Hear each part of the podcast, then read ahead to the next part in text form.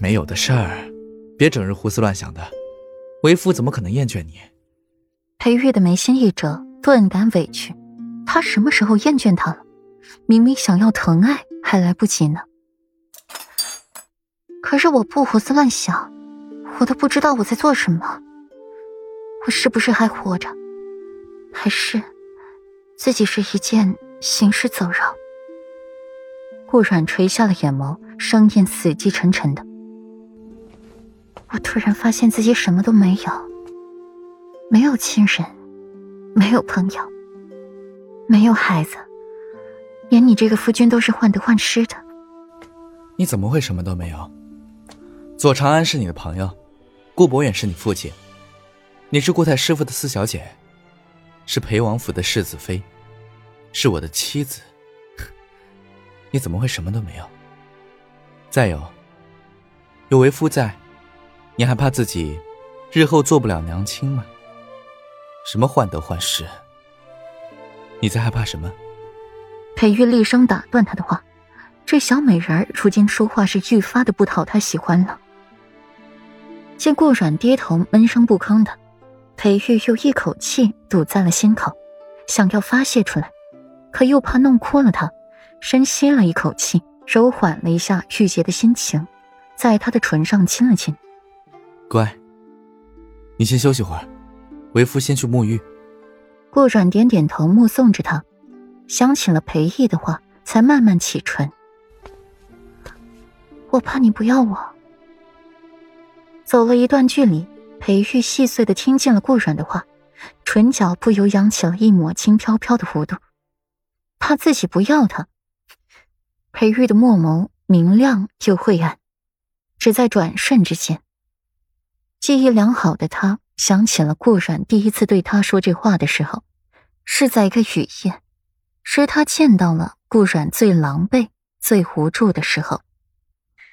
等裴玉沐浴回来的时候，顾软已经睡下了，裹着被子蜷缩在了角落里。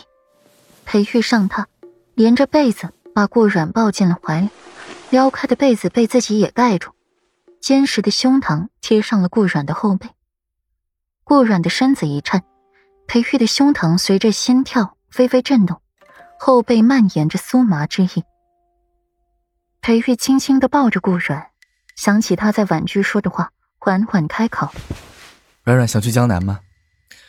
日后若有时间，为夫带你去江南常住一段时日，如何？”心底微有猜测，不太想去，我想去樊城。裴公子答应吗？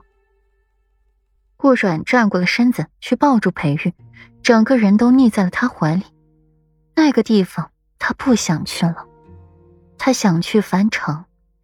听到他说樊城，裴玉像是想到了什么，眉眼温暖如春。好，年后等父王回边关后，为夫便带你去樊城小住几日，可好？樊城。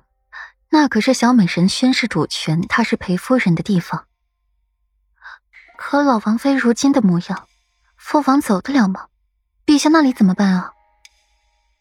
顾软的眉眼微凝，母亲死后，儿子是要为其守孝三年的，裴义如何能离开平城呢？软软，如今这天下可不太平了，有些人可是巴不得开战了。父王是战神，理应回归战场，陛下也阻拦不了。哼！裴玉唇角微勾，美人的温顺也抚慰了一些裴玉的躁郁。烦心了一天了，回家还有一个娇俏的小妻子闹脾气了，需要哄一下，一次两次可以，可时间久了，心也觉得累了。如今的美人温顺乖巧的待在自己的怀里，不吵不闹的。也是惹人欢喜。听到了“开战”二字，顾软的凤眸一暗，心底最初的感觉越来越强烈了。那这天下若是乱了，夫君以为谁最得力呢？顾软头枕在了裴玉的胸口，两只小手握着裴玉的左手，指尖在他的手指里转着圈漫不经心的询问：“这个。”为夫可不确定。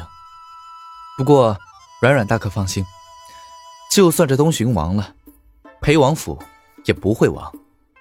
听到了裴玉笃定轻狂的话，顾软低低一笑：“真是狂妄！